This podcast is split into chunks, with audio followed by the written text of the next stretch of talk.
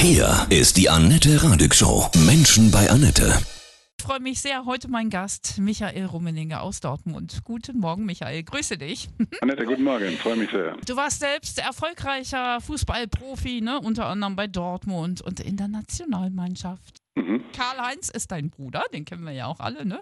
Bayern zum achten Mal in Folge Meister geworden. Freust du dich mit Karl-Heinz? Habt ihr schon Party gemacht? Die Party haben wir noch nicht gemacht. Ich freue mich natürlich für Karl-Heinz absolut und auch für den FC Bayern. Aber achtmal hintereinander wird dann natürlich ein bisschen langweilig Ja. natürlich für die Liga. Das gleiche Problem haben sie in Frankreich und in Italien allerdings auch mit Juventus und mit Paris Saint-Germain.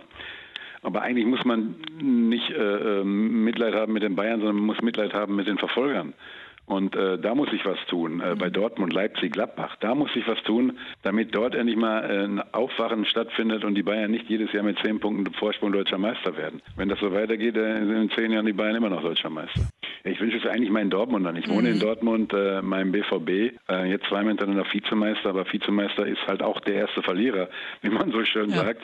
Und äh, hilft dir auch nicht weiter. Das hilft dir natürlich für die Qualifikation der, der Champions League, aber wenn man sich den Saisonverlauf mal anschaut, zweite Mal hintereinander in Bremen im Pokal verloren, Champions League ausgeschieden. Ja, das ist eigentlich auch nicht das, was wir hier in Dortmund wollen, sondern wir wollen auch Titel gewinnen. Und wenn es auch manchmal dann nur ein DFB-Pokalsieg ist. Ja. Favre bleibt, findest du das gut?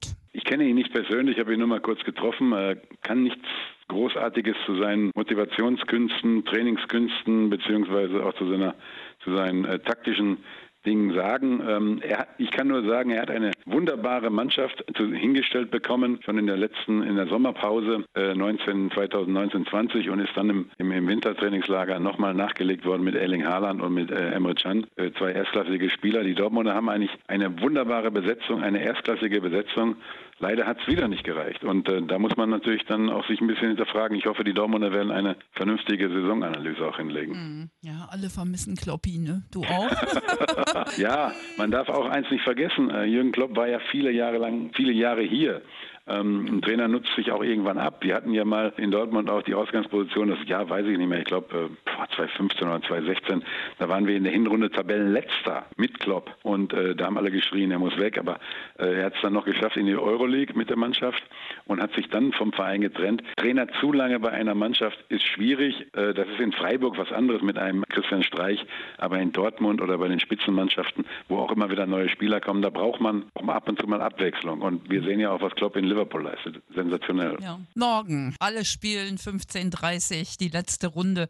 Was glaubst du, wer wird absteigen? Wer geht in die Relegation? Ein bisschen schwierig. Das würde mir ein bisschen leid tun für die Bremer. Ähm, Ich glaube, wenn sie ein bisschen Glück haben, sie spielen zu Hause gegen Köln.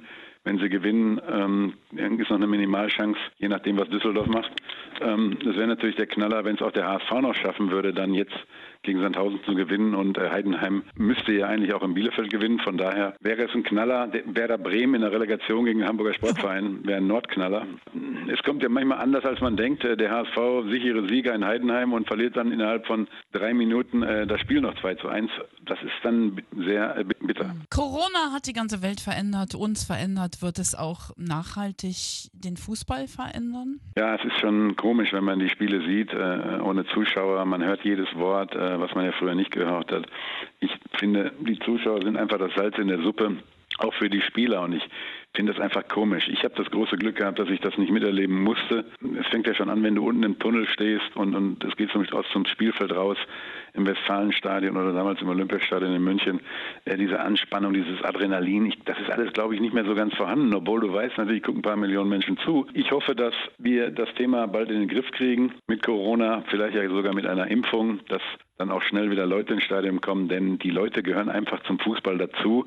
Es ist diese Stimmung, die das ganze Thema ausmacht, dieses Adrenalin, äh, den Schiedsrichter auspfeifen, die Mannschaft auspfeifen, äh, dann jubeln, wenn ein Tor fällt. All das fehlt uns doch irgendwo und ähm, ich hoffe, das kommt bald wieder, dass wir den alten Fußball wieder zurückbekommen, damit diese, diese, diese Emotionen einfach wieder kommen. Das gehört einfach zum Fußball dazu. Total. Ja, die Niederlande, die gehen jetzt, äh, haben gesagt, im September fangen wir mit 30 Prozent Zuschauern wieder an. Ist doch ein cooler Plan, ne? Ja, die haben die Liga natürlich abgebrochen, äh, rechtzeitig, genau wie die Belgier. Ähm, die Franzosen haben auch abgebrochen. Wir haben das, glaube ich, in der Bundesliga und zweiten Liga unter diesen gegebenen Bedingungen gut gemacht. Ist natürlich auch eine Frage der Finanzen gewesen, Bezahlung durch Fernsehen. Haben sie gut gemacht. Ähm, 30 Prozent würde ja bedeuten, dass Äh, Wäre wär schon mal ein erster Anfang, kann man mhm. sagen. Allerdings mit den Abständen dann zwischen den Zuschauereien auch ein bisschen komisch.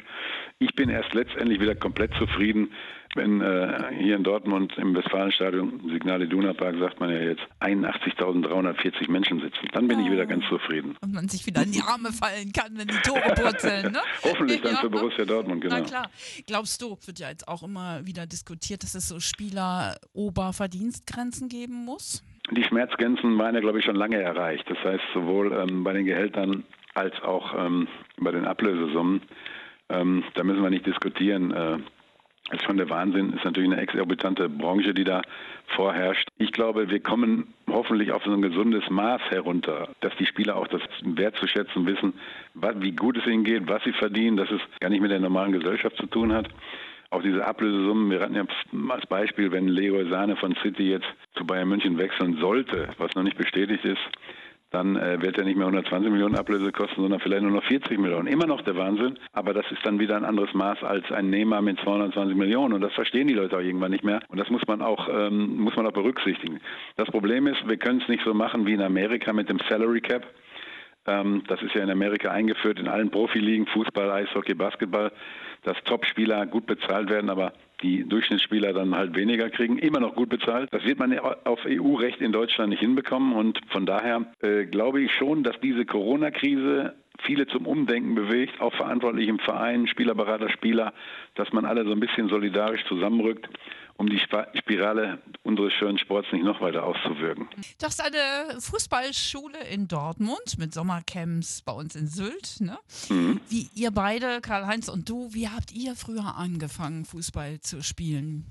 Wir haben in einer riesen Siedlung gewohnt, dort, dort waren die ersten Gastarbeiter Italiener, äh, dann gab es die Engländer, die dort in, in, in der Kaserne waren, gegen die haben wir gespielt auf der Straße, drei gegen drei, vier gegen vier, fünf gegen fünf und sind dann mit sechs, acht ähm, in den Fußballverein gegangen. Borussia Lippstadt, kleiner Verein. Ähm, haben immer auf der Straße gekickt, Schularbeiten gemacht, nachmittags drei, vier Stunden draußen auf dem Bolzplatz auf der Straße gekickt. Da haben wir uns eigentlich das Rüstzeug geholt, auch für, für den großen Fußball. Ähm, bevor ich dann mit 17 nach München ging, war ich schon ganz gut ausgebildet technisch und habe dann den letzten Schliff bekommen als Profi. Aber das Rüstzeug für diesen Fußball, für das alles, was dann kam und wir haben dem Fußball wirklich alles zu verdanken, den haben wir uns auf der Straße geholt und äh, das war schon sehr viel wert. Das geht heute nicht mehr. Heute gibt es ja die ganzen Akademien, die wir haben. Das ist auch gut, aber mir fehlt so manchmal ein bisschen so der Individualismus auch bei den Spielern. Wir wollen die Dribbler ja sehen, die Litbarskis, Hesslers von früher, die wollen wir sehen, äh, Klaus Fischer, Gerd Müller, diese individuellen Typen, die fehlen mir so ein bisschen in der Bundesliga. Und wenn wir dahin wieder zurückkommen, ich glaube, dann würden wir noch viel mehr Leute zum Fußball dahin bekommen. Hm. War das so auch die Erinnerung an, an deine Fußballzeit mit Karl-Heinz auch eben diese Fußballschule zu gründen, dass du dein Riesenglück, was du auch im Fußball gehabt hast, den jungen Talenten zurückzugeben? Absolut. Ich, wir haben das Motto geprägt bei der Fußballschule, das predige ich schon seit Jahren. Der DFB holt es jetzt auch wieder aus der Schublade. Ich mache es aber schon von Anfang an. 25 Jahre haben wir nächstes Jahr Jubiläum mit unserer Fußballschule. Wir holen den Straßenfußball auf die grüne Wiese zurück. Mhm. Bei uns wird alles mit Ball trainiert. Klar kann man laufen, aber man kann auch mit Ball laufen. Man kann alle Übungen mit Ball machen, Spielformen, Torschuss, all das. Und, die Kinder kommen ja zu uns im Alter von 6 bis 15 Jahren und das ist das goldene Lernalter.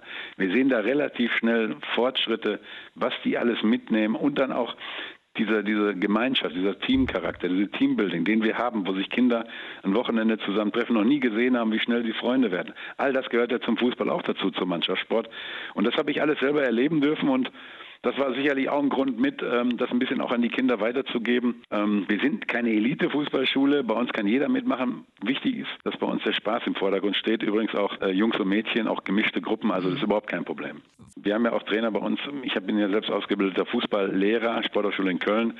Bei uns trainieren Trainer mit A-Schein und B-Schein, Spezialgebiet Juniorentraining und Bambini-Training. Das ist nämlich was anderes, Bambini-Training oder Jugendtraining als, ähm, als Erwachsenentraining. Da muss man völlig unterscheiden. Das sind andere Spielformen, die, die ich mit den Kindern machen muss. Auch viel mehr Pausen muss ich zwischendurch machen. Die Konzentration geht dann weg. Der Ball muss im Vordergrund stehen. All diese Dinge spielen eine große Rolle und wir haben jetzt mittlerweile auch Übungen reingenommen, weil wir sehen, die Kinder sitzen viel vorm Fernsehen, vorm Computer, vorm Handy, machen spielen ihre ganzen Dinge. Auch Ernährungsgeschichten haben wir mittlerweile da reingenommen und man sieht, die Kinder wissen schon genau, was gesund und ungesund ist. Und ähm, das ist auch so ein bisschen so eine Schule fürs Leben auch bei uns. So ein paar nervige Eltern, die dann da sitzen und sagen, streng dich doch mal an, du musst doch besser werden, du musst doch mal Profi werden. Haben wir auch, haben wir auch. Ähm, aber dann geht der jeweilige Trainer hin, lass doch mal den Jungen einfach in Ruhe spielen. Wir machen das schon. Sie können gerne hier bleiben, aber beobachten Sie das, das mal aus der Entfernung. Lassen Sie den einfach mal machen. Ähm, Sie werden sehen, wie schnell der Erfolg hat. Manche Eltern assoziieren natürlich das, was sie früher selber nicht geschafft haben, dann auch auf ihre Kinder. Aber das haben wir auch ganz gut im Griff. Bei uns mhm. wird da nicht reingeschrieben. Ich nehme an, ihr seid komplett ausgebucht, eure Sommercamps jetzt. Äh ja, das, es hat nochmal einen unglaublichen Schub genommen. Ähm, wir, wir, wir, wir haben genügend Trainer auch in Sylt. Wir gehen jetzt ab ähm, 29. Juni sind wir auf Sylt. Da freue ich mich ganz besonders drauf. Da sind wir ja auch schon über 20 Jahre, jetzt beim SC Norddörfer mit einem neuen Platz. Tolle Anlage, der Club hilft uns da unglaublich. Wir fangen am 19. an und es sind immer noch Plätze frei. Also wir würden jetzt keinen wegschicken. Wir haben genügend Trainer da, wir haben auch genügend Platz auf dem Feld. Wir halten auch die ganzen Corona-Regeln ein. Die Fragen kommen ja jetzt immer Abstand, ähm, Desinfektionsmittel mit Masken auf dem Platz. All das haben wir, machen wir. Und da freuen wir uns wirklich auf die Kinder. Wir haben letzte Woche ein erstes Camp gehabt im Allgäu mit 87 Kindern. Das hat super funktioniert und das werden wir jetzt genauso fortführen auf Sylt. Du bist dann ja auch oft auf unserer schönen Insel. Genau. Verrat uns deinen Lieblingsplatz auf Sylt. Ja, da gibt es mehrere. Ich mhm. habe ähm, Lieblingsplatz, der ist vom Beachhaus oben, wenn man da sitzt und dann runter aufs Meer guckt, ist wunderschön. Die Sansibar ist natürlich auch ein Lieblingsplatz vom Essen. Man kann zwar nicht direkt aufs Meer gucken wie im Beachhaus, aber ist auch ein toller, toller, toller Blick. Und ähm, ja, es gibt so viele schöne Orte auf, auf, auf, auf Sylt. Das ist ganz toll und völlig unterschiedliche Dinge. Von Morsum, wo es wesentlich ruhiger ist, Dorfcharakter hat, bis nach Westerland, wo du über die Einkaufsstraße gehen kannst. Also es ist eigentlich für jeden auf Sylt was geboten, vom Campingplatz bis zum Luxushotel. Mhm. Kommen auch die Kinder zu uns. Ähm, die Eltern schicken die und, und da spielt eine Klassengesellschaft, gibt es bei uns eigentlich nicht mehr in der Fußballschule. Also es gibt so viele schöne Plätze auf Sylt, dass man, ich komme immer wieder zwei, dreimal im Jahr auch nach Sylt, auch wenn keine Fußballschule ist.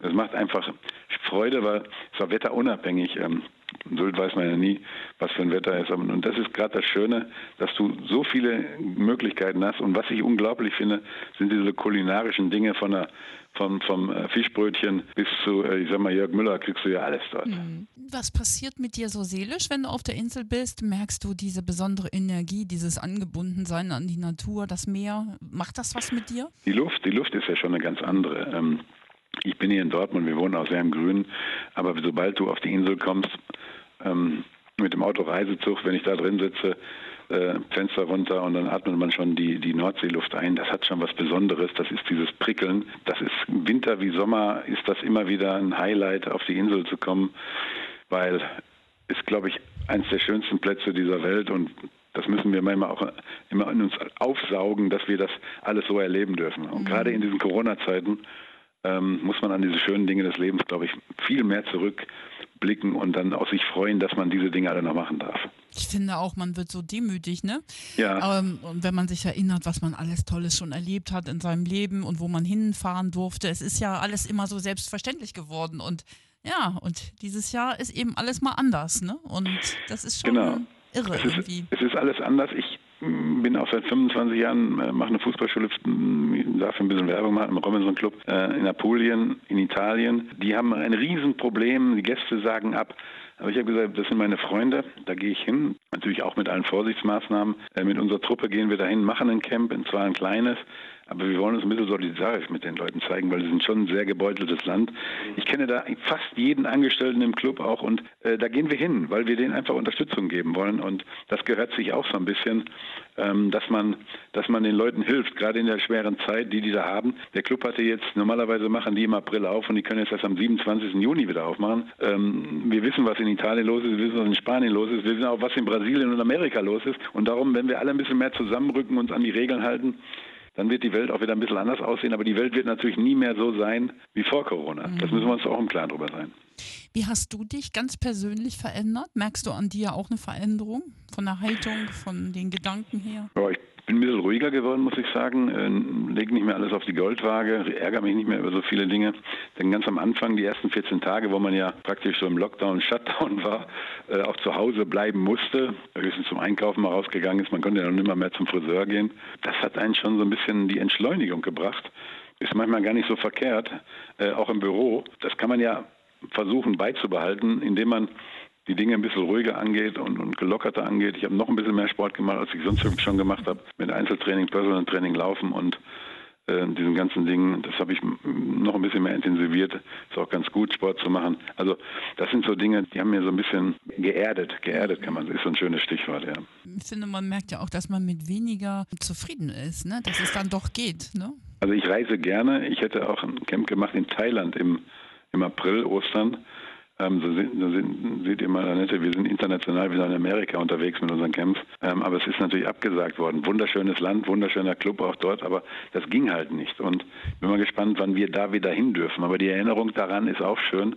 Und irgendwann werden wir es vielleicht wieder machen dürfen. Ich gehe da stark von aus. Und dann kann man das natürlich alles nachholen. Aber es ist so, so eine gewisse Entschleunigung hat stattgefunden. Was natürlich jetzt passieren muss, ist, dass die Ökonomie, die Wirtschaft wieder hochgefahren wird, weil es geht schon sehr an die Substanz bei einigen Leuten, wenn man das so sieht, Gastronomie, Hotel, Luftfahrt, Lufthansa. Das ist schon äh, eine bittere Geschichte. Und das sind so alte Ikonen Deutschlands, finde ich. So eine Lufthansa, die darf man einfach nicht sterben lassen. Jetzt sind sie aus dem DAX gerutscht was eigentlich unvorstellbar war. Und ähm, von daher hofft man natürlich, dass gerade diese Ikonen äh, der deutschen Wirtschaft auch da erhalten bleiben. Jetzt gehen wir nochmal zu deinem Bruder, ja. du bist der Jüngere von beiden, ja. Aber ihr seht euch total ähnlich, finde ich. Also wirst du schon mal angesprochen? Äh, ja, darauf? immer. Ich werde werd verwechselt, ja. lass die Leute dann einfach weiterreden, wenn sie mich mit Karl-Heinz ansprechen. Ah, nervt lass doch, die einfach oder? weiterreden, oder? muss immer schmunzeln, bitte. Das nervt doch bestimmt auch ein bisschen, Habe ich immer, ja, habe ich mhm. immer. Ähm, wir haben eine unglaubliche Ähnlichkeit, aber wir haben noch einen dritten Bruder, Wolfgang, mhm. der ist noch älter, der lebt in Bremen lange Jahre dort Geschäftsführer beim Golfclub zur Fahr. Lebt auch immer noch dort, der gar nicht aussieht wie wir. Ich weiß nicht, wie das kommt. Ich habe acht Jahre Unterschied mit meinem Bruder, der ist acht Jahre älter, Karl-Heinz. Aber ich werde unglaublich oft auf, äh, natürlich darauf angesprochen. Es bleibt nicht aus, wenn man Bruder hat, der Vorstandsvorsitzender beim FC Bayern ist und in seiner aktiven Zeit, man kann es ruhig sagen, der beste Spieler der Welt war für ein paar Jahre, so wie Ronaldo jetzt und Messi. Das ist äh, interessant, aber man, als er 1974 zum FC Bayern ging, da war er 18 und ich war 10 Jahre alt. Seitdem kenne ich diese ganze, das ganze Thema und äh, seitdem sind wir im Fußballgeschäft. Ich muss mit einem Schmunzeln das Ganze manchmal sehen, aber es ist, ist wirklich so, dass äh, man da immer beäugt wird. Ja, ist das nicht auch verletzend, so ein bisschen fürs Ego? Ich meine, du hast das ja auch unglaublich, du warst ja auch ganz oben, ja? Also, ja, nee, mein Bruder war noch besser wie ich. Der war Weltklasse fußballerisch mm. und ich war international klasse. Ist auch nicht schlecht, äh, dass überhaupt zwei geschafft haben aus einer Familie. Ist auch ungewöhnlich, kommt auch nicht so oft vor. Ich kenne jetzt nicht direkt Brüder, ich glaube die Hübner-Brüder in, in Hoffenheim, die gibt es noch, und so oft kommt das ja nicht vor. Karl-Heinz, Karl-Heinz und, und Bernd Förster gab es mal, Adolfs Brüder. Also das kommt ja nicht so oft vor, mhm. vielleicht alle zehn Jahre mal. Und ähm, ja, ich bin, wir sind stolz drauf, äh, dass wir das alles so erreicht haben. Nach wie vor dreht sich auch alles bei uns im Fußball, bei ihm sowieso. Und ich bin gespannt, wenn Karl-Heinz jetzt am 31.12.2021 aufhört, als Vorstandsvorsitzender. Er arbeitet ja gerade seinen Nachfolger ein, den Oliver Kahn. Was er da machen will, und er hat mir gesagt, er möchte vielleicht mal vier, fünf, sechs Monate nach Sylt gehen. Da hat er ja schon seit vielen Jahren ein Haus. Da bin ich mal gespannt, ob er das, ob er das aushält, ob er da im Strandkorb sitzen kann und äh, nicht an seinen FC Bayern denkt. Ja, da musst du dann zu ihm kommen und dann ja, Mr. Sonnenuntergänge am Strand. Sonnenuntergänge angucken. am Strand mit einer Zigarre und einem Glas Rotwein. Nicht schlecht. Geht echt schlechter. Herrlich. Zankt ihr euch auch mal, wenn ihr dann über Fußball sprecht? Du bist ja jetzt nicht so der Bayern-München-Fan. ja, vor allen Dingen, wenn Bayern gegen Dortmund spielt, ja. ist immer ein Problem, weil ich halte eigentlich zu Dortmund. Familientechnisch äh, verstehe ich ihn auch. Aber wir wohnen jetzt 32 Jahre in Dortmund. Ich habe hier zum Schluss äh, gespielt und gut, wäre nochmal in Japan, aber das muss er auch verstehen. Äh, er versteht das bis heute nicht und dann frotzeln wir uns so ein bisschen. Einer nimmt den anderen neckisch ein bisschen hoch und, und aber das ist, äh, das ist unter Brüdern, ist das nicht schlimm. Ja. Seine größte Macke, was würdest du sagen? Seine größte Macke ist sein Ordnungssinn, glaube ich. Also wenn im, im, Wohnzimmer ein Buch nicht richtig so liegt, wie er das will, oder irgendwas auf dem Wohnzimmertisch, äh, dann stellt er das so wieder hin, wie er das gerne hätte. Und es muss alles laufen. Er ist, glaube ich, ein sehr ähm, fairer Typ. Er ist sehr Familienmensch, wie wir, ich das auch bin. Er hat fünf Kinder, ich habe drei Kinder. Ich bin jetzt sogar letztes Jahr, vor anderthalb Jahren, Opa geworden. Endlich mal ein Mädchen bei uns in der Familie. Jetzt im Oktober kommt das zweite Kind von meinem ältesten Sohn Marco. Also da kommen auch schöne Zeiten auf uns zu. Das wird dann wieder ein anderer Lebensabschnitt werden. Hast du einen Leitsatz, der dich immer durch dein Leben getragen hat, der dir immer Kraft gegeben hat? Ein Leitsatz würde ich jetzt nicht sagen, aber ähm, es gibt so gewisse Dinge, nach denen man einfach handelt. Äh, behandle andere Leute so, wie du auch selber behandelt werden willst. und immer mit Respekt und Anstand hatten. Das haben wir von zu Hause mitgekriegt, von unserem, unseren Eltern, insbesondere unsere Mutter hat sehr für uns gesorgt, für, für Anstand, für Benimm. Das hat sie schon immer sehr gemacht. Zieh dich vernünftig an, äh, geh mit älteren Leuten respektvoll um.